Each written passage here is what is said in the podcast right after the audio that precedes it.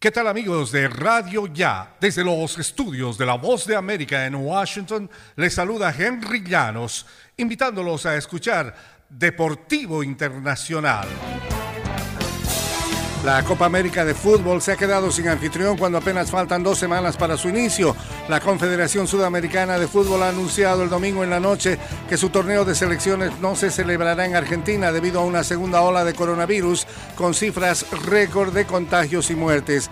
La Comebol ha informado que en atención a las circunstancias presentes resuelve suspender la organización de la Copa América en Argentina.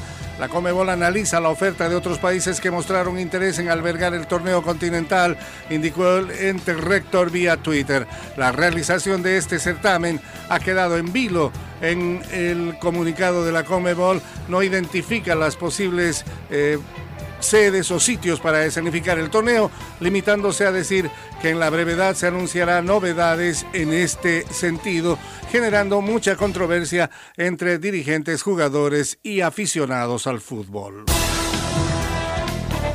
En el tenis internacional, Naomi Osaka recibió una multa de 15 mil dólares en el abierto de Francia por ausentarse de la conferencia de prensa posterior a su eh, primera victoria del domingo y recibió una advertencia por parte de los cuatro torneos de Grand Slam de que enfrentaría castigos más duros, incluido ser descalificada si seguía evitando reunirse con los medios de comunicación.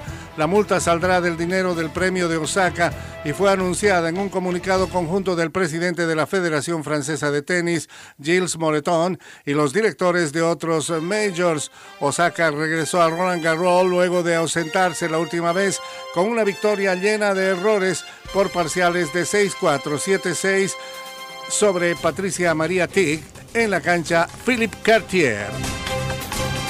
Henry Llanos, Voz de América, Washington.